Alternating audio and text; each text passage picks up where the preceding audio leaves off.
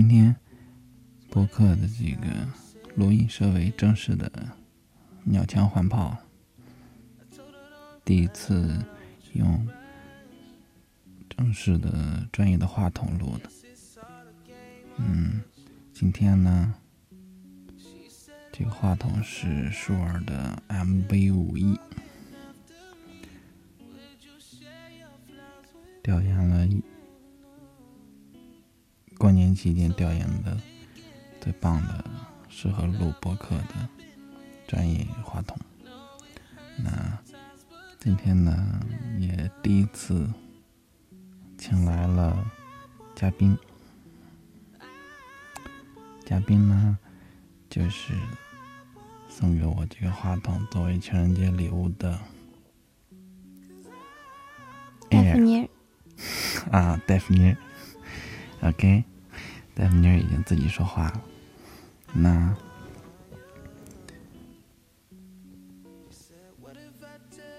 不知道戴夫妮会怎么介绍她自己呢？那我们请戴夫妮跟我们说两句。Hello，大家好，我是嗯，把鸟枪换成炮送给我的爱人的戴夫妮。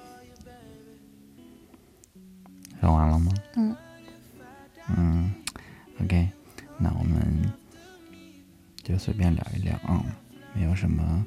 特别的话题。嗯，刚才我们一起看了一部电影，叫《雌雄大盗》，对不对？嗯，Bonnie and Clyde。OK，然后知道这部电影很久了，然后也在很多的这个。美剧啊，往电影里啊，有很多提到这部电影，就是上次好像是毒枭，毒枭低俗小说，嗯，对吧？毒枭和低俗小说。OK，低俗小说我不是特别记得。毒枭墨西哥里面的那个有一个有一对情侣，就互相称对方 Bonnie 和 Clyde，对吧？而且他们。调换了性别，OK，对，因为那个那女孩嫌那个男的不够 man，不够爷们，不够爷们，嗯，不够野，主要是是吧？嗯，那是谁来着？嗯，男主角的表兄叫法法什么来着？法啥不对啊？不重要，待会儿想起来我们再说。OK，然后说回来啊，又说跑偏了。嗯，看了《紫英大道》，然后想跟戴夫妮聊一下《紫英大道》的一些，嗯，不能说观后感吧，就是一些想法。戴夫妮先说一下，你有什么 看完之后有什么？嗯，感受啊，或者说想到了什么，或者你觉得这是一部好电影吗？嗯，我觉得这是一部好故事。嗯，这是一个好故事，但是，嗯，可能是因为是六十年代的电影吧。嗯。然后，嗯，电影的拍摄手法感觉就是在还在六十年代的那个套路里面。嗯。包括男主角的演技，我我每次给到他的脸的大特写的时候，我都特别出戏。那太帅了，是吧？对，太帅，而且就是明显女主角的演技要碾碾压男主角的演技。嗯，就是女主角她是在这个她的角色里，在爱，在恨，在嗯感受她命运的跌宕起伏。那个男主角就。好像永远都知道自己是，嗯，所向披靡的，是特别了不起的。然后一直就是他太知道自己的主角光环了。然后，嗯，感觉他并没有就是特别沉浸在他自己的角色里，在他的身上就看不到爱恨，就能看到一股嗯个人英雄主义的光环。那有没有可能？因为我看这个这个男主，尤其是男主和他的和他和他哥哥，对不对？是他弟弟，他哥哥吧？啊，他反正他的兄弟，他们俩在一起的戏的时候，我总觉得他们俩是那种，就是很多男孩可能小时候五六岁、七八岁，就在院子里就是玩那种，就是那种啊，我拿了一个木剑，你拿了一个，你拿了一个塑料枪，我们突突突突突，就有很很像小男孩之间那种过家家，就是，就他们没有觉得那是真枪实战，就是，但他们就，就你可以说他心理年龄很幼稚，或者说他们其实从来就没有。觉得这是一个很认真或者很严肃的世界，就是他们一直活在那个那个阶段。就像让我觉得就是特别支持我这个点的，就是其实就是他们他他们俩兄弟刚见面的时候，那一套就他们俩打闹的那个那个场景，其实就很幼稚。就是我觉得已经脱离了幼稚幼，就是可能老电影那种夸张的那种演绎手段，就是已经过于幼稚了，幼稚到说他可能不是他可能就是。就是有意表现他们其实，一旦两兄弟见面的时候，两个人的其实就是把其他东西都会放在一边，就是可能他们俩之间的感情就是是不能被呃替代，或者说就是更像他们小时候的相处模式那种。有没有可能是有意的这么塑造男主角的？当然，我我我也觉得女主是更像人，就是像一个真实的人。男主敢爱敢恨，对，敢做敢当，嗯。男主就跟个 bug 一样，男主角就是永远处乱不惊，嗯，永远就好像他就是能操控大局的走势，他知道他不会死，然后永远就是很冷静的在耍帅。嗯，警察来的时候他从来都没有慌过，对吧？就翻身，然后就拿起枪来就开始突突。对你刚才说那个，就是他们见面那种，就像五六岁的小男孩那种打打闹闹，我觉得，嗯。一个原因是要凸显他们之间，他们兄弟之间的感情的那种亲密无间，就是不管大家是三十岁也好，四十岁也好，一见面还是能马上回到小时候穿一个开裆裤的那种非常亲密的状态。另外一个就是我觉得，就是嗯。男主角也好，女主角也好，他们都活得比较就是，嗯，随性、洒脱、自由自在。其实你说，如果一个成年人活得自由自在、无拘无束，他无非就是活得像个小孩子嘛，就是他想到什么就去做。嗯，法律规则、道理、道德都不能束缚他，就像他。他抢了那个人的车，那个人本来在追他，然后他看到那个车主掉头以后，他反而这个作为盗贼的一方，他去追这个车主，就是这就是小孩子的逻辑，就是嗯，就是就是道德是非黑白，完全就是不是他嗯他行动的理由，他做一件事情的出发点，他就是随性而至，就是就是。就是我觉得克莱的这个角色，就一直活得像个小孩子。他的目标就是做一个江洋大盗，做就是抢银行。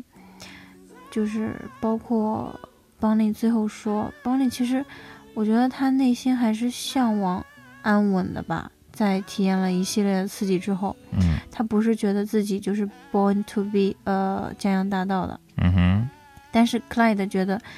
不管就是哪怕他奇迹发生了，然后再给他一次重新开始的机会，第二天醒来他是清白的人了，他还是会选择到另一个州，嗯，去重新抢一个新的银行，嗯，他就是我觉得这是这两个人不一样的地方吧，就是，嗯克莱德他他就觉得做个江洋大盗是他的人生目标，他就觉得爽，他。酷，他的对他的生活方式就是这样的，就是犯法，然后亡命天涯。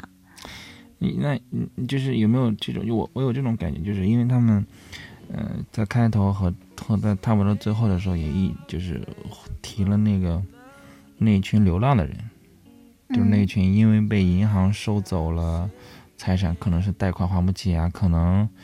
可能是金融危机，是不是？那个那个背景是不是金融危机？就是三十年代大萧条吧？啊，大萧条，对，反正他们说银行里边也都没有钱嘛，就是给了一个这样的背景，就是很多人因为金融危机的时候，你可能还不上贷款，你就会被银行收走房子什么的。然后给了那两那群人，呃，两次，一个是他们有一个冲突，但是后来就一起去，就是说银行收楼房，他们就一起去，就是开枪射那个银行的那个牌子。嗯。完，另外一次是他们去了，然后他们帮他，那些嗯。流浪人帮他，嗯。就这个是不是意味着说他其实像他是不是在讽刺或者说去呃，就是对现有的制度，就对社会的制度，对银行，对就这些呃，就是就是很强势的这一方国家呀、政府啊、体制啊，其实是一个呃不满。有没有有没有有没有这种这种感觉？嗯就是然后他其实像克莱的这种，他反倒是一个侠客，就是就是真正的穷人，并不觉得他做的事情有问题，而且而且克莱的其实本意就从来没有想过杀人嘛，他也一直没有说杀无辜的人。他第一次杀那个警察的时候，他其实啊不是警察，是是银行的人，好像银行的安保还是什么，嗯嗯反正银行的人，他其实就很实际上是很生气自己那个行为。嗯但当然，他其实把那个气撒在那个小孩身上了。嗯但是我觉得他是很很很懊悔的，就是他不愿意主动做这个事情的，不到极致。嗯到后来他杀的其实都是就是主动打他的人，他才会打就是反杀。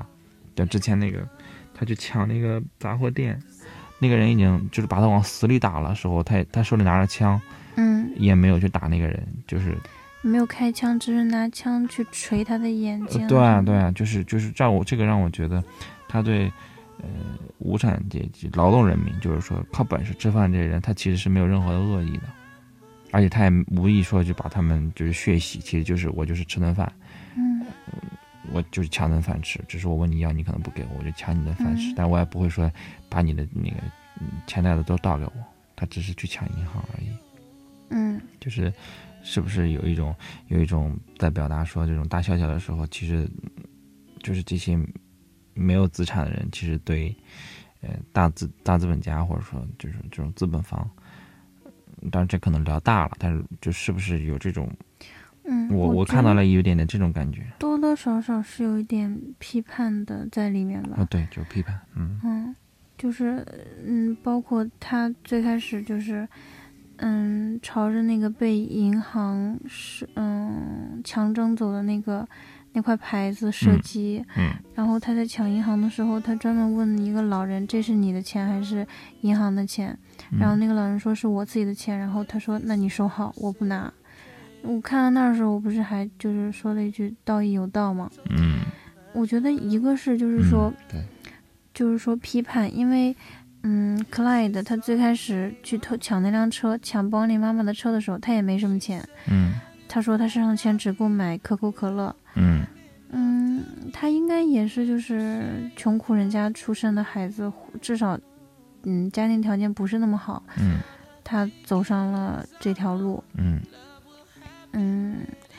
然后包括他让那个黑嗯那个被强征走土地的农民，嗯。穿着那个连体背带裤的那个农民和他的一个黑人的不知道是佣人还是朋友，出现了三次，其实结尾还出现了一次，结尾他见证了嗯那个德州骑警射杀了 Bonnie and Clyde，，嗯。他们其实是旁观到了这个结局。嗯。出现了三次，我觉得这一个，嗯，这个闲笔吧，这个支线人物，就这这两个支线人物，我觉得就是，就是就是批判作用，包括他们看到那个就是在邦尼和克莱都受伤的时候，那一个，嗯。就是因为自己的家被银行强征走了，而过上流离失所的日子的那一群人，嗯，他们是无条件的帮助邦联开的，是他们把自己的水、自己的食物，因为他们也就是缺水，然后吃的也，因为他们在流浪嘛，等于说是、嗯嗯嗯嗯，吃的没穿的很对，然后把自己的食物都给了他们。我觉得那个情节就是，嗯，穷人之间的惺惺相惜。嗯，或者是不是更接近人跟人之间的那个本质，就是我们没有一些金钱利益相关的东西，我们只是相依为命，就是我们一起，这几个流浪的家庭可能在一起，我们嗯共同去抵抗一些可能野兽啊，或者说或者互相帮助。但是他们当时之所以愿意给他们提供，嗯，就最开始他那个 C W Moss 去借水的时候，那个人其实是有点不情愿的，嗯，但是当那个他们发现是 Bonnie 和 Clyde 的时候，他们把自己的各种水啊、食物啊、嗯衣服啊都。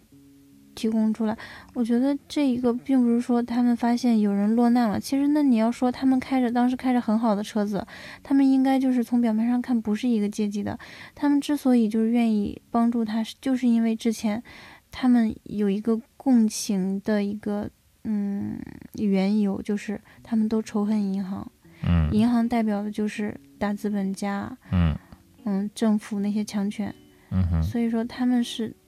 一个阶级的，是共命运的一群受迫害的人。嗯，哎，那那对于那个 Moss C W Moss 嗯那个小孩儿嗯的那个设置，嗯的这个表现是什么呢？就是这个小孩儿代表的是什么呢？尤其是我我我有一点不解的就是他在最后的时候，他他躲在那个商店里，嗯他看到他们走了，他他笑了，其实嗯他笑了，他我理解他的笑了，应该是说啊，他们你看他们果然逃走了，就嗯果然没有人能逮住克莱的，对对吧？他对那个女的其实还好，但是他对克莱的其实是很崇拜的。他说果然就那意思就果然，但是他为什么要躲到那个商店里？就是他为什么最后还是听了他爸的那个就没有？因为我我理解之前我一直以为他还是很忠诚的一个人，就是对克莱，但为什么最后他躲进去了，没有没有跟他们一起嘛？而且尤其是在于，我觉得那小孩他不傻，他还是蛮聪明的，只是他对他爸，就是为什么最后又相信了，因为因为他应该能感受到他爸可能就是想要让警察逮他们吧他。爸跟他讲了呀，就是明确的讲了，我帮你谈了条件，你能少蹲两年。嗯，但是他那那他的这个人物，我觉得就有点奇怪，就是他就是人性的复杂吧，就是就是，如果我是在一个屋子里跟你一起中了警察的埋伏，那这时候咱们是，嗯，一就是什么一个绳子上的蚂蚱，然后我会玩命的，就是帮咱们突出重围，但是就是当真的就是他爸跟他讲有一明天会有危险，你不要跟他们回来的时候，他首先想到的还是自己保命吧。是这样吧？那那我那我那其实这个人的设置，我觉得就很奇怪，就是那没有必要。最开始他也不是说，就像嗯如果是那两个兄弟的话，我觉得就不会有这样的设置，就是一个知道了明天有埋伏，然后眼睁睁的看着自己的兄弟去送死，因为这个男孩就是他们半路上在修车的时候临时拉到他们的这个亡命之旅的一个人，就是。在刺激之下，就是说，我们觉得你不敢，我们觉得你你就是一个，嗯，老老实实修车的人，你应该不敢跟我们一起去抢银行吧？他是在这个刺激之下走上了这条路。他们，他跟克莱德没有多么的情深意重，多么的就是说生死那种过命的交情。他们还算是有过命交情的吧？就是他们一那块那种情况下不一样啊，那种情况下就是，嗯，就是即使是两个，呃，怎么说啊？比如说，嗯，那个黑帮 A、黑帮 B，然后我们被困在一个屋子里，警察来围困我们，那种时候，即使我们是死对头，我们应该也先会对付警察呀。那种情况不一样，就是那种在一个屋子里，我们突出警察的重围，我们一起逃命，跟我明明知道明天警察会埋伏你，会把你抓走，然后如果我不去的话，我就能逃过一劫，这不一样的。我觉得百分之九十九点九的人都会在那种情况下做出貌似那种选择，除非就是说我们是一块长大的，或者是我爱上你了，嗯，会有要更深一点，才会在那种情况下，因为那是他爸呀。他跟克莱德和邦尼也就认识了不到一年的时间。但是我觉得他他也没有说想让他们就是就是就是，比如他们，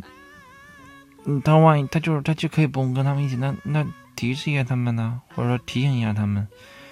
总对他没有什么坏处呀。就是依然就我可以提醒你们，我不会上你们的车，但是你们要小心，你们也别回去了。就这个有什么问题吗？就这对他也没有什么坏处啊。如果是我，我可能会选择这样的方式，就是，但是就是最后忘了这个电影是根据真实事件改编的，当时那个人可能就是做出了这种选择，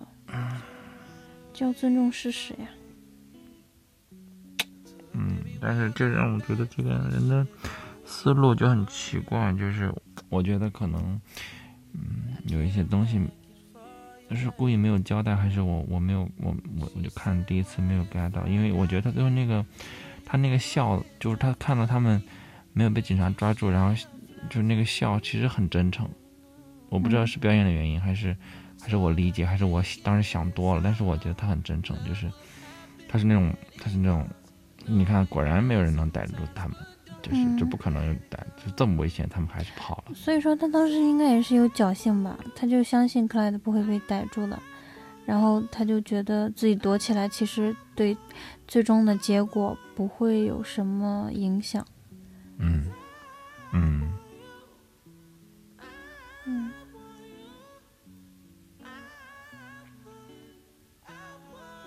我觉得其实没法用，嗯。嗯，去理性的就是去按照我们去反推他当时怎么样。其实他知道那个第二天会有事情发生，也不过是前一天晚上。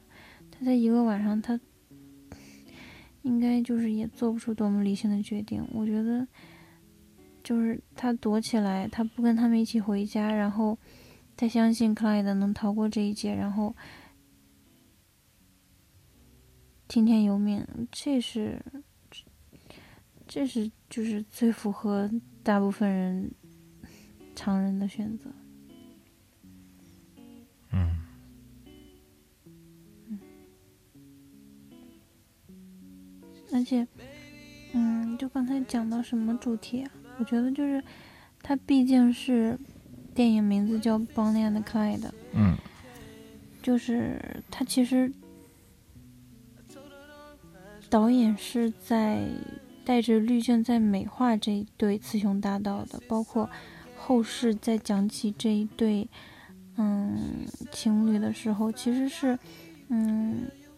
带着传奇色彩去讲述他们的故事。嗯，就是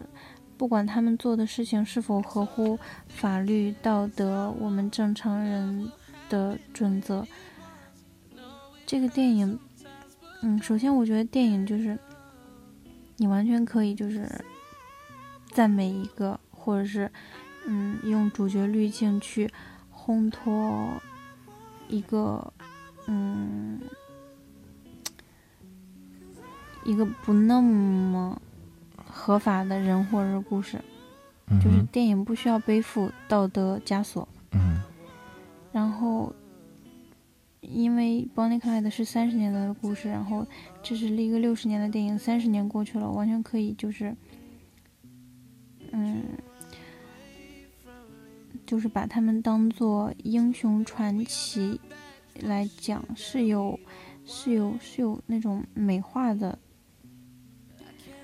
滤镜在的。嗯哼，嗯，就是包括之前说银行。他们抢银行的时候怎样？然后那些警察好像在他们面前也很无能，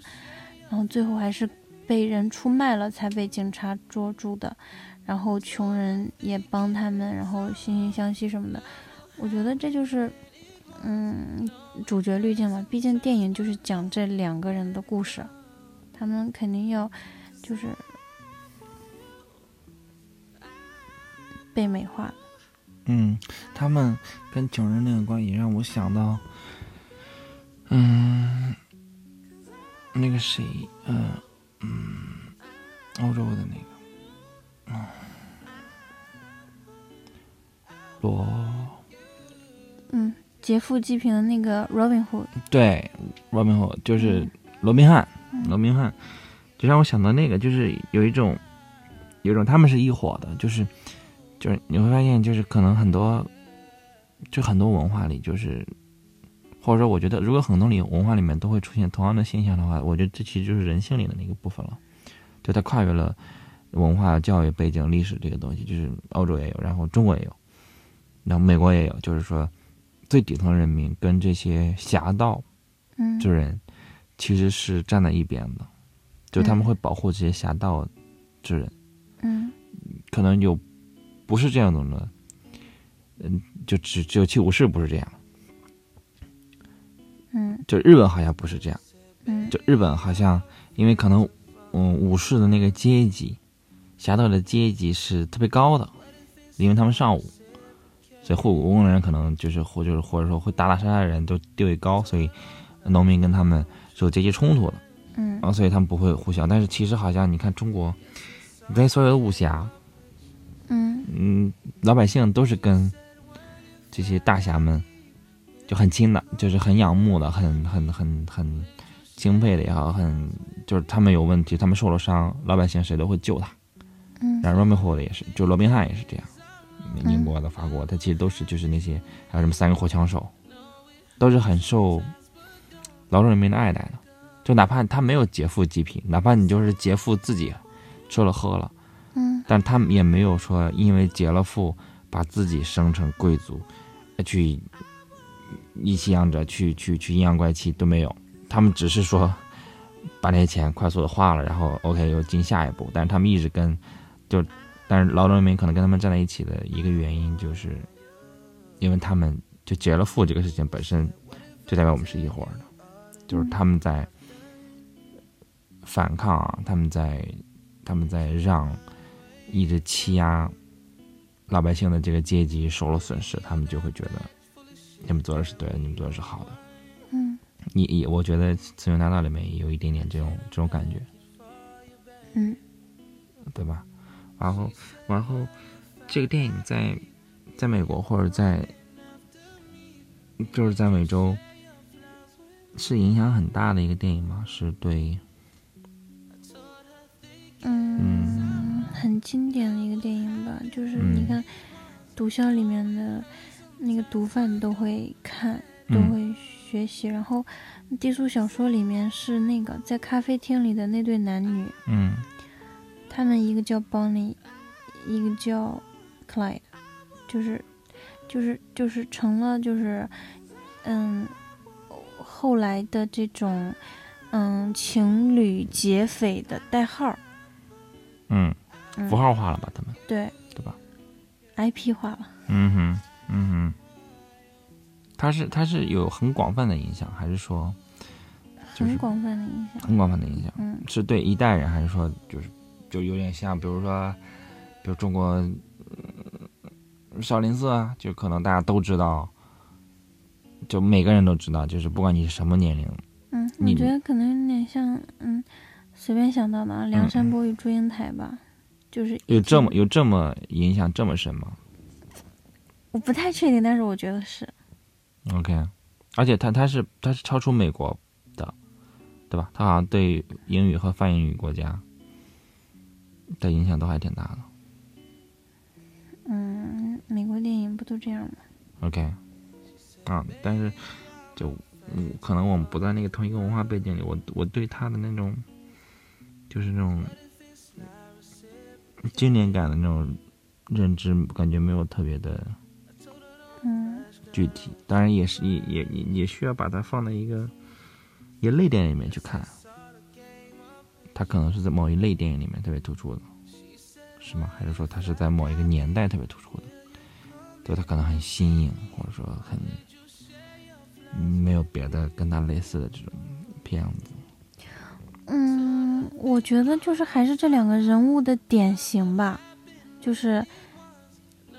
就是这是两个相爱的男女，然后走上了就是劫匪的道路，就是非常特殊、非常典型，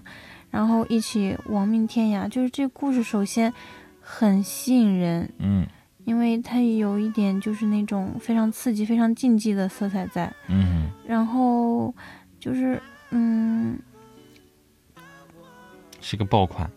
以后历代就是就比如说咱们都是黑道上的，嗯然后又相爱，那就是 Bonnie and Clyde 就是咱们的，就是要拜一拜那种祖师爷。关二爷那种。OK 嗯 OK，我感觉是这种地位和影响力。嗯，因为本身可能男女一起去做劫匪这种可能性就很低，一般就是男的出去做劫匪，可能女的就在家或者说就是就是荣华富贵它满足了就是两个嗯刺激点，就是嗯。那种叫什么观众的嗨点，一个嗯。是嗯浪漫的爱情故事，嗯。就是而且是那种就是生死相随的那种真挚的爱情故事，嗯，而且是抛开了性啊什么的这种，嗯、对？吧？他们还专门把这个给剔剔除掉。嗯嗯一见钟情还是嗯嗯，然后一个是这种嗯浪漫的一见钟情的生死相随的爱情，另外一个就是犯罪，就是暴力，对吧？嗯其实整个片子还是相对暴力的，就是很多嗯，在那个年代，就是那个年代可能是抢银行，然后后来可能就是贩毒，可能就是嗯，而且他们还有大量的杀警察，这个事情是非常非常禁忌的，嗯对吧？你可能杀平民跟杀警察这个感觉是完全完嗯，全这两个点结合在同一个故事里，然后就嗯非常的典型性和非常经典吧。嗯，OK。你你会你会就比如说还想会再看这个电影，之后还会再看这个电影吗？我觉得情人节看这种电影蛮酷的，嗯，嗯，嗯。可能就是十年以后的情人节再看，嗯。因为我觉得就是他这个片子叫《Bonnie and Clyde》嘛，嗯。我觉得首先这个电影最打动人的、最闪光的还是他们之间的爱情，嗯嗯，他们之间的感情，就是从最开始的一见钟情，到这个女的无条件的追随这个男的，嗯到嗯，这个女的跟他的就是妯娌嗯相处的时候，嗯她为了这个男的的忍让，嗯。嗯，然后后面他们，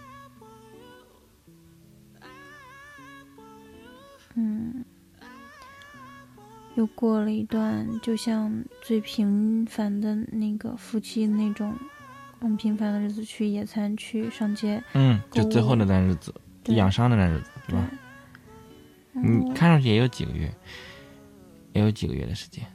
嗯对吧？因为他们那个伤还挺重的，从胳膊打穿了到能完全自由的活动，怎么得两三个月？嗯，我觉得这部电影，嗯，最打动我的就是他们两个人之间的，我觉得其他的都是支线，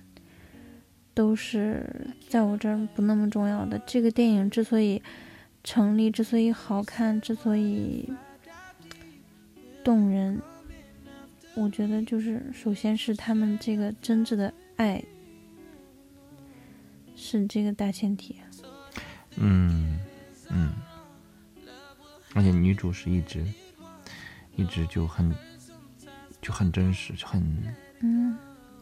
而且她那个造型也很经典，就是嗯戴那个贝雷帽，然后穿套装。我想说，他哪来的钱和时间去买的衣服啊？因为对他他他都一套一套的啊。他走的时候是没有拿、没有收拾自己的行李的。嗯然后就是开始后来，然后特别是跟他那个，嗯。Glide 的哥哥叫什么 Buck 嘛，Buck 的嗯老婆一比，嗯，那 Buck 老婆感觉好像就没换过衣服，然后嗯就一直就两套衣服，一个深一个浅。对，然后他就一直哇，一会儿一套裙子，一会儿一套那个，嗯嗯，什么什么，而且他连他的拖鞋都很时尚，那种毛毛的。睡衣，嗯，嗯，什么时间秀似的。什么时间抽出时间去购物的？嗯嗯，我觉得就是可能，嗯，是不是越是这种特殊的身份之之间的人的爱情，越纯粹啊？嗯，我觉得不是因为他们身份特殊，是因为他们其实是游离在游离在我们日常的那些规则之外的，就是就是他们没有被，其实他们才是真正的所谓的没有被世世俗束缚，是因为他们游离在我们这些世俗之，他们甚至游离在法律之外了，就是他们完全游离在一个更接近原始的这种。就是最基本的这种道德啊，这种这种这种底线，他们是有自己的一条，就是类似于道义有道这样的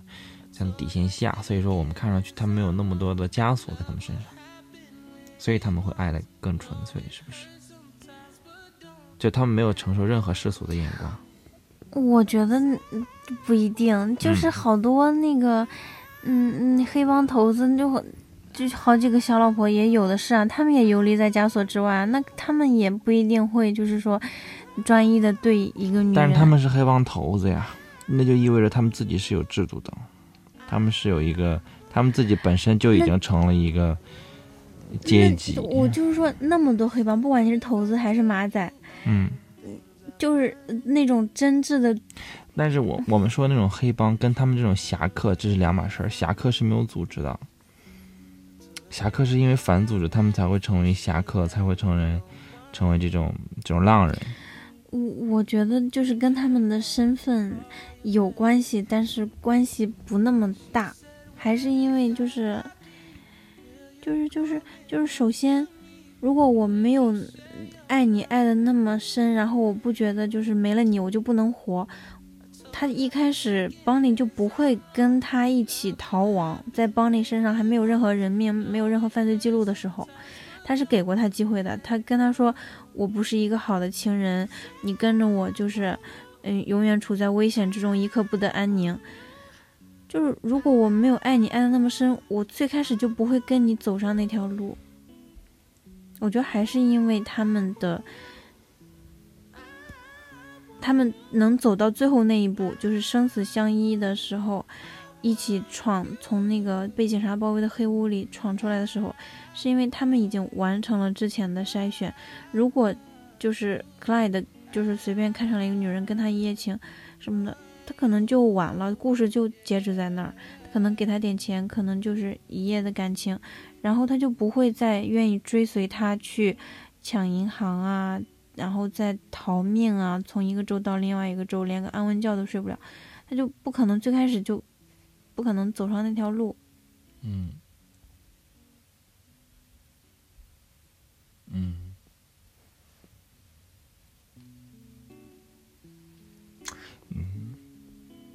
但是嗯，整体上 整体上回顾的话，哈，像这种老电影，嗯。那我可能还是会更喜欢看，就是可能偏偏偏思想或者偏偏安静的那种老电影，就是偏不是这种激烈的对抗的、暴力打斗的这种。嗯，我觉得两个原因，是因为一个是因为我们现在看过太多，就是特别精美的这种。这种这种暴力的打斗，因为这种其实是对你电影要求，就是你的你的你的你的你的个设备的要求和你的演技的要求是特别特别高的啊，尤其是都不穿帮啊，不容易让人出戏。但是我们现在去看五六十年代、三十年代、六十年代这种打斗电影，你会觉得特别假，就明显开枪的时候那个火火对，就火都就特别特别假。然后那些那些人啊，包括你你哪怕是近身肉搏，你也能看出来是借位的，或者说就根本就没有全身到肉。对吧？现在现在那个他爸爸扇了他一巴掌，那个好假，那个剪的。对对对，就是就是，但是这个其实会让人出戏，就是会让人。但我觉得这就是老电影好玩的一是是，它它好玩，但是但是但是它就是这就是就是损失了很多，损失了很多东西，让我觉得就是这是一个，另外一个你这原因啊，就是另外一个就是说，我觉得它就是因为你要做很多这种打斗这种什么。其实会会会会反向的影响，说你的，就是对我或者我思考的一个深度，就是眼花缭乱的东西特别特别多，然后本身这个电影其实制作什么的就比现在要其实困难很多，然后他们又要花大量时间去做那个，它其实，在整个的深度上面其实就很难做到一个平衡，所以我会更喜欢一些。就是你你现在想，比如伯格曼的电影是什么年代？也是那个年代吗？还是更晚一点？啊，七八十年代吧。啊，然后你就哪怕你就是比如比如乌迪安伦，嗯。早期的电影，七十年代的那些电影，你会觉得跟这个完全、完全、完全是两个时代的东西，就是不是？我觉得不是两个时代的东西，是任何时代的电影都分流派，任何时代的嗯文艺作品都有流派是是是流派，就是，但是就是同一个年代下，你哪怕就是说是你可以按流流派去分他们，那我可能我不知道有没有这种惊动流派啊，就是就我可能会更觉得说这种这种嗯。可能偏对话型的，或者偏就是一些静静的这些，会让我觉得是老电影最有魅力的地方，就是让我感觉到一些一些一些一些思想呀，一些一些一些一些碰撞，一些一些非常精彩的时代，或者说精彩的时代背景下。的特定的这种背景下，然后他们引发的，就是会让我觉得，嗯，不能说震惊，也不能说吃惊，就是就有一种很震撼的那种感觉，就是穿越了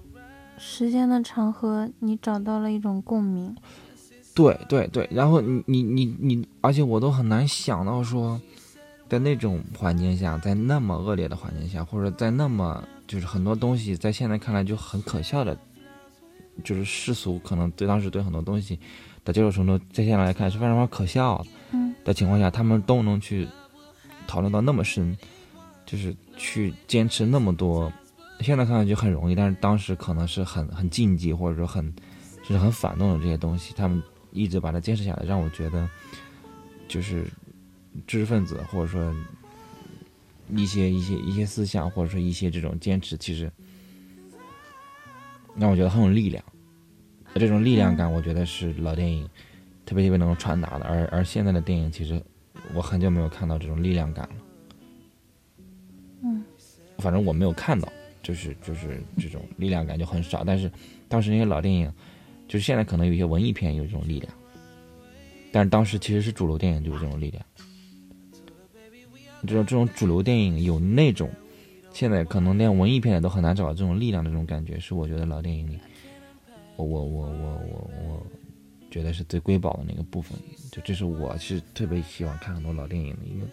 一个原因，就是我觉得你喜欢看的不是老电影，是经典大师电影、大师经典电影。嗯，因为嗯，就是先说你刚刚说的那个，嗯。可能就是说七八十年代的大师，他们远远比现在的人走的要深，思考的要更深。嗯，那那你说，嗯嗯，就是比如说十九世纪末那些，十九世纪末二十世纪初那些法国的哲学家，嗯，他们其实比伯格曼又早上。快要一百年，他们也早可能就是比伯格曼想的要深，或者是更有突破性。但但那会儿不是没有电影吗？我们不是聊电影这个程度。你要说文学的话，那确实也是，我觉得也是一样的。就是说，你你现在回去看，就是中世纪或者再往前的，就是还是很震撼咱们就是就是说文艺作品嘛，就先不局限在电影。我是觉得就是，嗯，任何年代，嗯，都有就是说，就是嗯。走的特别深，然后在思想方面特别有建树，特别有嗯那种影响后世那种，就是能经得起时间检验的那些东西。嗯，就是它，我觉得它存在于任何一个年代。嗯嗯，然后因为我们现在是。嗯，就是在回顾七八十年代电影的时候，嗯，那七八十年代电影可能有，就是几万部，我们是看不过来的。但是，就是现在我们去下载的有资源的，在被讨论的，然后或者是评分特别高的，就是还它已经是大浪淘沙淘下来的金子了。但是我们现在，比如说我们每个月去看电影院看的电影，今年的贺岁档，它其实可能你过个四五十年，它是剩不下来的。这就是恰好我是觉得这些老电影魅力，就是你去看这些电影的时候，它其实已经经受了时间的考验。所以说你再去看的时候，它对人的这种思想上的这种。这种启发也好，或者震撼也好，它其实是更大的。你刚才说的不是说你觉得那个嗯老电影比现在的文艺片走的还要深什么什么的吗？我是觉得现在不是没有那样的电影，只是嗯现在的还没有被筛选出来，甚至你还没有看到，就是他们嗯。对是呀，就是没有看到，不就是，就对对于我个人来讲，没有看到，那我就，那其实对我来讲，没有看到就是不存在，因为我没有看到，而且我其实也没有机会看到，我甚至都没法去找你。你真的说 OK，我相信一定是有，但是我都没有办法去找。不是你不是没有办法去找，是因为老经典的老电影已经就是别人替你找了，替你筛选出来了，然后现在的是你要花大量的时间去先阅片。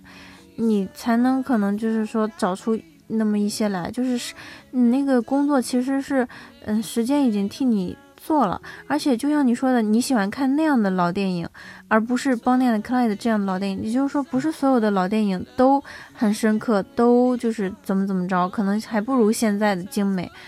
就是老电影，哪怕是到现在大家还在。奉为经典的老电影也不都是那么有深度的嘛？其实，那我只是我只是喜欢看有深度那种，就是偏静的、偏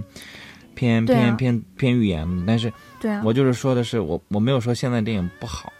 我只是说我会更倾向于看老电影里面看这种思考，是因为它经受了时间的考验。嗯，这种经受了时间的考验里面的这种这种这种这种考验是其实很难，就是只有时间能解决。就只有时间能赋予他这种力量，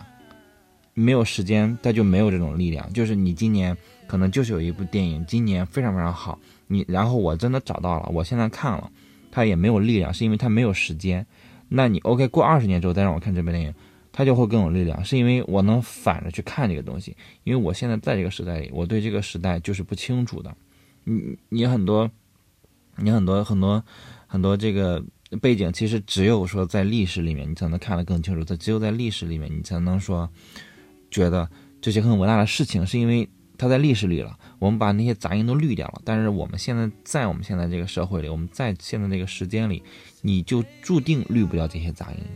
当你滤不掉这些杂音的时候，它的很多的闪光点其实会被埋在沙里，你就根本看不见，是因为杂音会把你整个遮住，而没有任何人能剥掉这个杂音。那那那这些已经沉淀下来的，同时又经受了考验的，同时整个时间又已经把这些杂音滤掉了，就没有人去播那些杂音，其实就是时间把那些杂音滤掉了。能记住的，就是杂音之外的东西，就是就是就是就是它最真实的东西，或最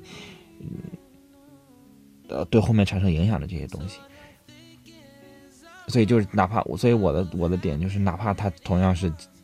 现在在电影院上映的非常好的电影，且它留下了我们现在去看，感受到这种力量，依然弱过于可能七八十年代的一部电影的力量。是另外一个点了，你说的这个点。但但我但是我对于我我只考虑我个人，就是我自己看片子，永远不可能看世界上所有的电影。我当我永远不可能看世界上所有电影的时候，我那我去。说我已有的阅片的这个这个量，或者说已有我看过的这些东西，那我会觉得，现在当下的这种电影对我所产生，就这种震撼感或者说力量感的，我自己没有特别的感受到，但是就是看老电影的时候，这个这个能量密度是非常非常大的，就是。哪怕它是大师系列，或者我其实有一些我根本不知道这是这个大师的东西，但是我看的时候会有那种强烈的说，原来五十年前就已经有人把这个思想拔到这个高度了，这种这种震撼是很难很难。有我我记得我记得我忘了是上次电影节还是什么看那个一个一个东德的东西德一个一个一个一个知识分子就是作家。就是拿那打字机写东西，然后有还追查他打字机，就他人在东德，然后写一些写一些可能东德不让写的东西。我记得，啊，对，就看那电影时候给我的震撼的这个密度实在是太高太高了，就是就一群知识分子，然后他们完全没有腹肌之力，但是却推动了这个社会的，就他们肩上扛的这个东西是我们不能想象的，就而他们在那个时候就没有任何人跟他们说任何事情，但是他们自己坚持的扛着自己的。信念往前走的这种力量，就是特别特别震撼，就是让人觉得说，其实你说活着的意义，或者说生存的意义，或者说做事情的意义是什么？就就当你有一个有个信念的时候，我这个信念就是它就是一个极其伟大的事情。这种信念是我觉得，确实是不是说每个时代都有，或者说都。有那么深刻，或者有那么些人去愿意去捍卫的，因为，因为可能在很和平、很和平的时代，他不需要你去捍卫，就是因为他没有什么问题，就是合家欢啊，就是就大家都特别特别幸福的时候，或者大家都，或者大家都哪怕就是说大家都觉得苦日子也是有希望的时候，那其实你不需要捍卫什么，因为因为是很积极正向的，他其实反倒是只有在相对黑暗或者相对困难的时候，相对。相对被压迫、被压力、被被被压制的时候，这种信念才最有力量，也是最危险的，是最最最危险，因为他们过于过于的进步，或者说，但他们永远就在前面继续扛着，而他们绝大部分人都没有被记住。就是我不知道你记不记得那个那个那个结尾，就是那本书最终还是出版了。但是那个警察其实，在看那本书的时候，其实他已经觉得你讲的是《窃听风暴》，德国那电影。呃，我不记得，就是东德西德的那个故事。我觉得是《窃听风暴》。你聊的这故事是吧？嗯。啊，不知道是什么了，反正就是，嗯。嗯，对，但是就是我我比如你就想一下这个，今天看的这个跟比如《安妮后》，我就觉得，哇哦，就没法比啊！一个不是不是，我觉得是两个时代的东西，就是剧情片，一个是对，就是就是，我觉得这这个时代的跨度就是，嗯，对，当然他讲的是三十年代的故事啦，他讲的三十年代的故事还要更早。他有些东西，他其实也是复古的写拍的。我不过不是说 diss 这个电影，我只是我只是看这种电影的时候，我就比较难入戏。比较难入戏的主要原因是因为它有很多东西让我出戏，就是好不容易拉进去了，但他们比如说一些对话或者一些一些一些一些一些一些细节的时候，我就觉得我就觉得很，但是然后啊，OK 开始突然打斗的时候，就给我就给我拽出来，就相当于就把我推出电影院了。那他们一旦开始有就是安静的，或者在车里，或者在聊天，或者在推一些这样的东西的时候，然后我会觉得，就转进去转出来，拽进去拽出来。其实你说 Robin Hood 他的故事有什么深度呀？只不过就是一个嗯经典的一个在全世界都会有的一个经典的人物形象罢了。他就是故事本身精彩。我觉得我之所以看这个电影，就是因为我觉得这个。这个这个这两个人物已经成了一个符号了，就他们本身的这个故事是要了解一下的。是啊，我我也讲，我也是抱着这个想法去去去去看这个的。嗯，对。嗯，就是像你说的，他们跟嗯安妮霍什么的不像一个时代的电影。那你就说二零一八年的电影。你随便就是选一个两集的出来，不像一个时代的，也很多，就是就是说这五年的电影，这种都很普遍存在。嗯，所以我觉得不是年代的问题，还是就是风格流派的问题，就是永远有爆米花电影，也永远有艺术影片，永远有那种非常写实的现实主义的电影，也有科幻的嗯，然后我我我现在比较倾向于认为，就是这是一个可能符号化的电影，就是就是就因为它很特殊，然后它是一个很特殊的呃设定或者很特殊的人物，同时它又是真事改编的，它它就会更震撼一点，就是所以它就更想被大家，就是大家会更想知道，或者说更容易记住，所以它它可能就是就是因为我本身看的时候，我可能有一点点期待，说他可能。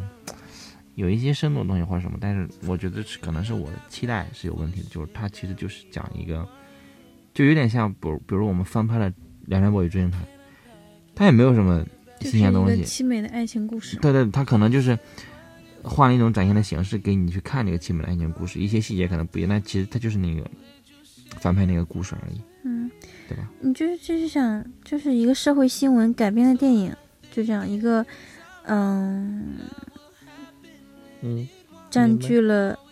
半年的新闻头条把我们把一个暗中拍成了一个电影吧。对啊，你要求它有什么深度呢？一些细节可能有一些、有一些、有一些自己就是导演一些脑补，但是大大剧情走向是没有问题的。嗯，它最多就是反映一下当时的那个社会大时代、大背景，比如说大萧条啊，嗯，那借机讽刺和批判一些东西。对啊，顶多就做到这样了。嗯。嗯，嗯，豆豆老师给我们收个尾吧。OK，没有想到今天可以聊聊这么多，就是觉得这么聊一聊还挺好的，因为就从最开始聊到到最后，我觉得有很多的嗯碰撞。我其实自己这么去讨论东西的时候，我觉得其实很有收获，就是让我。让我的对某一个事情，或者说某一某一个观念，或者是某一种某一种某一些想法吧，我觉得会有一个很好的沉淀和梳理这种感觉。因为有些东西其实你自己想，你只是想的时候，其实很难把它结构化下来。反倒是你再去聊的时候，因为你要组织语言，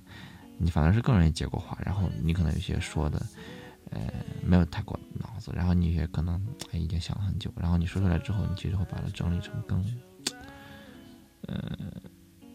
我觉得更容易收纳的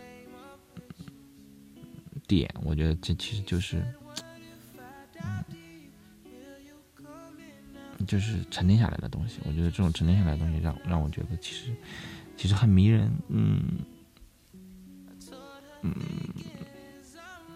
对，没有没有那么深奥，但是其实就是这种迷人的感觉，让我觉得，呃，还挺酷的。这这也是我觉得有些东西可能写日记跟一个 podcast，它其实是展现不一样的东西，或者记录不一样的东西，或者说，其实更倾向于、更偏向于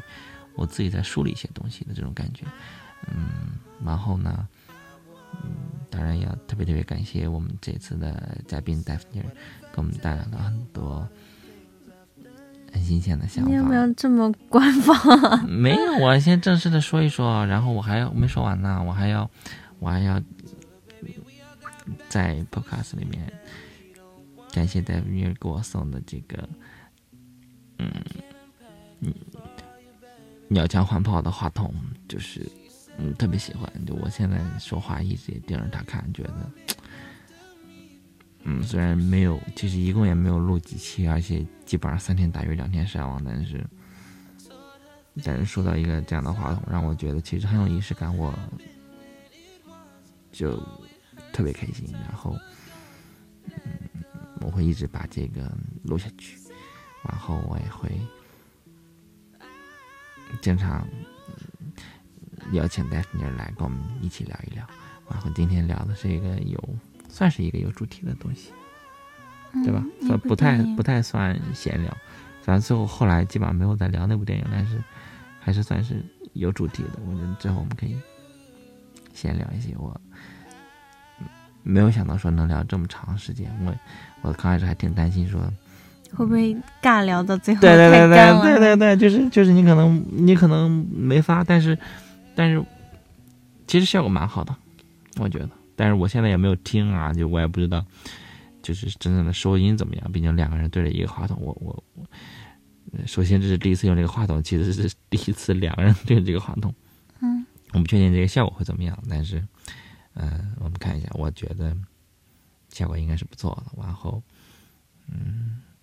嗯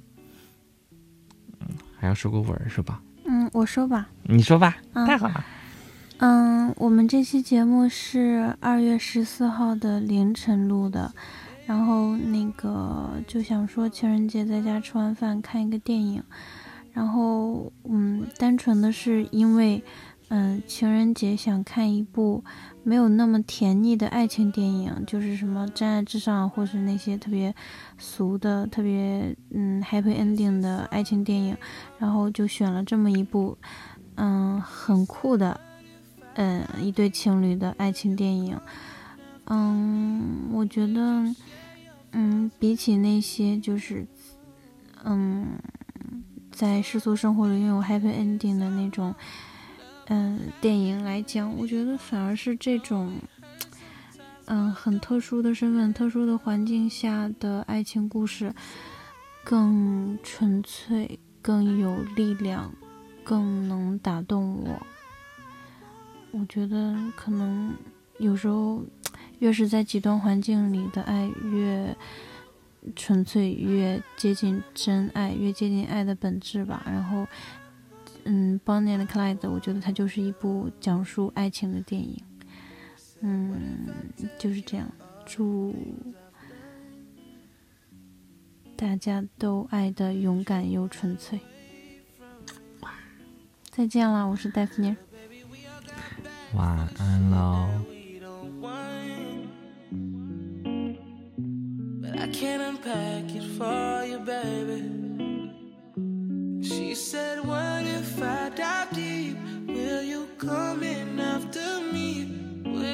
share your flowers with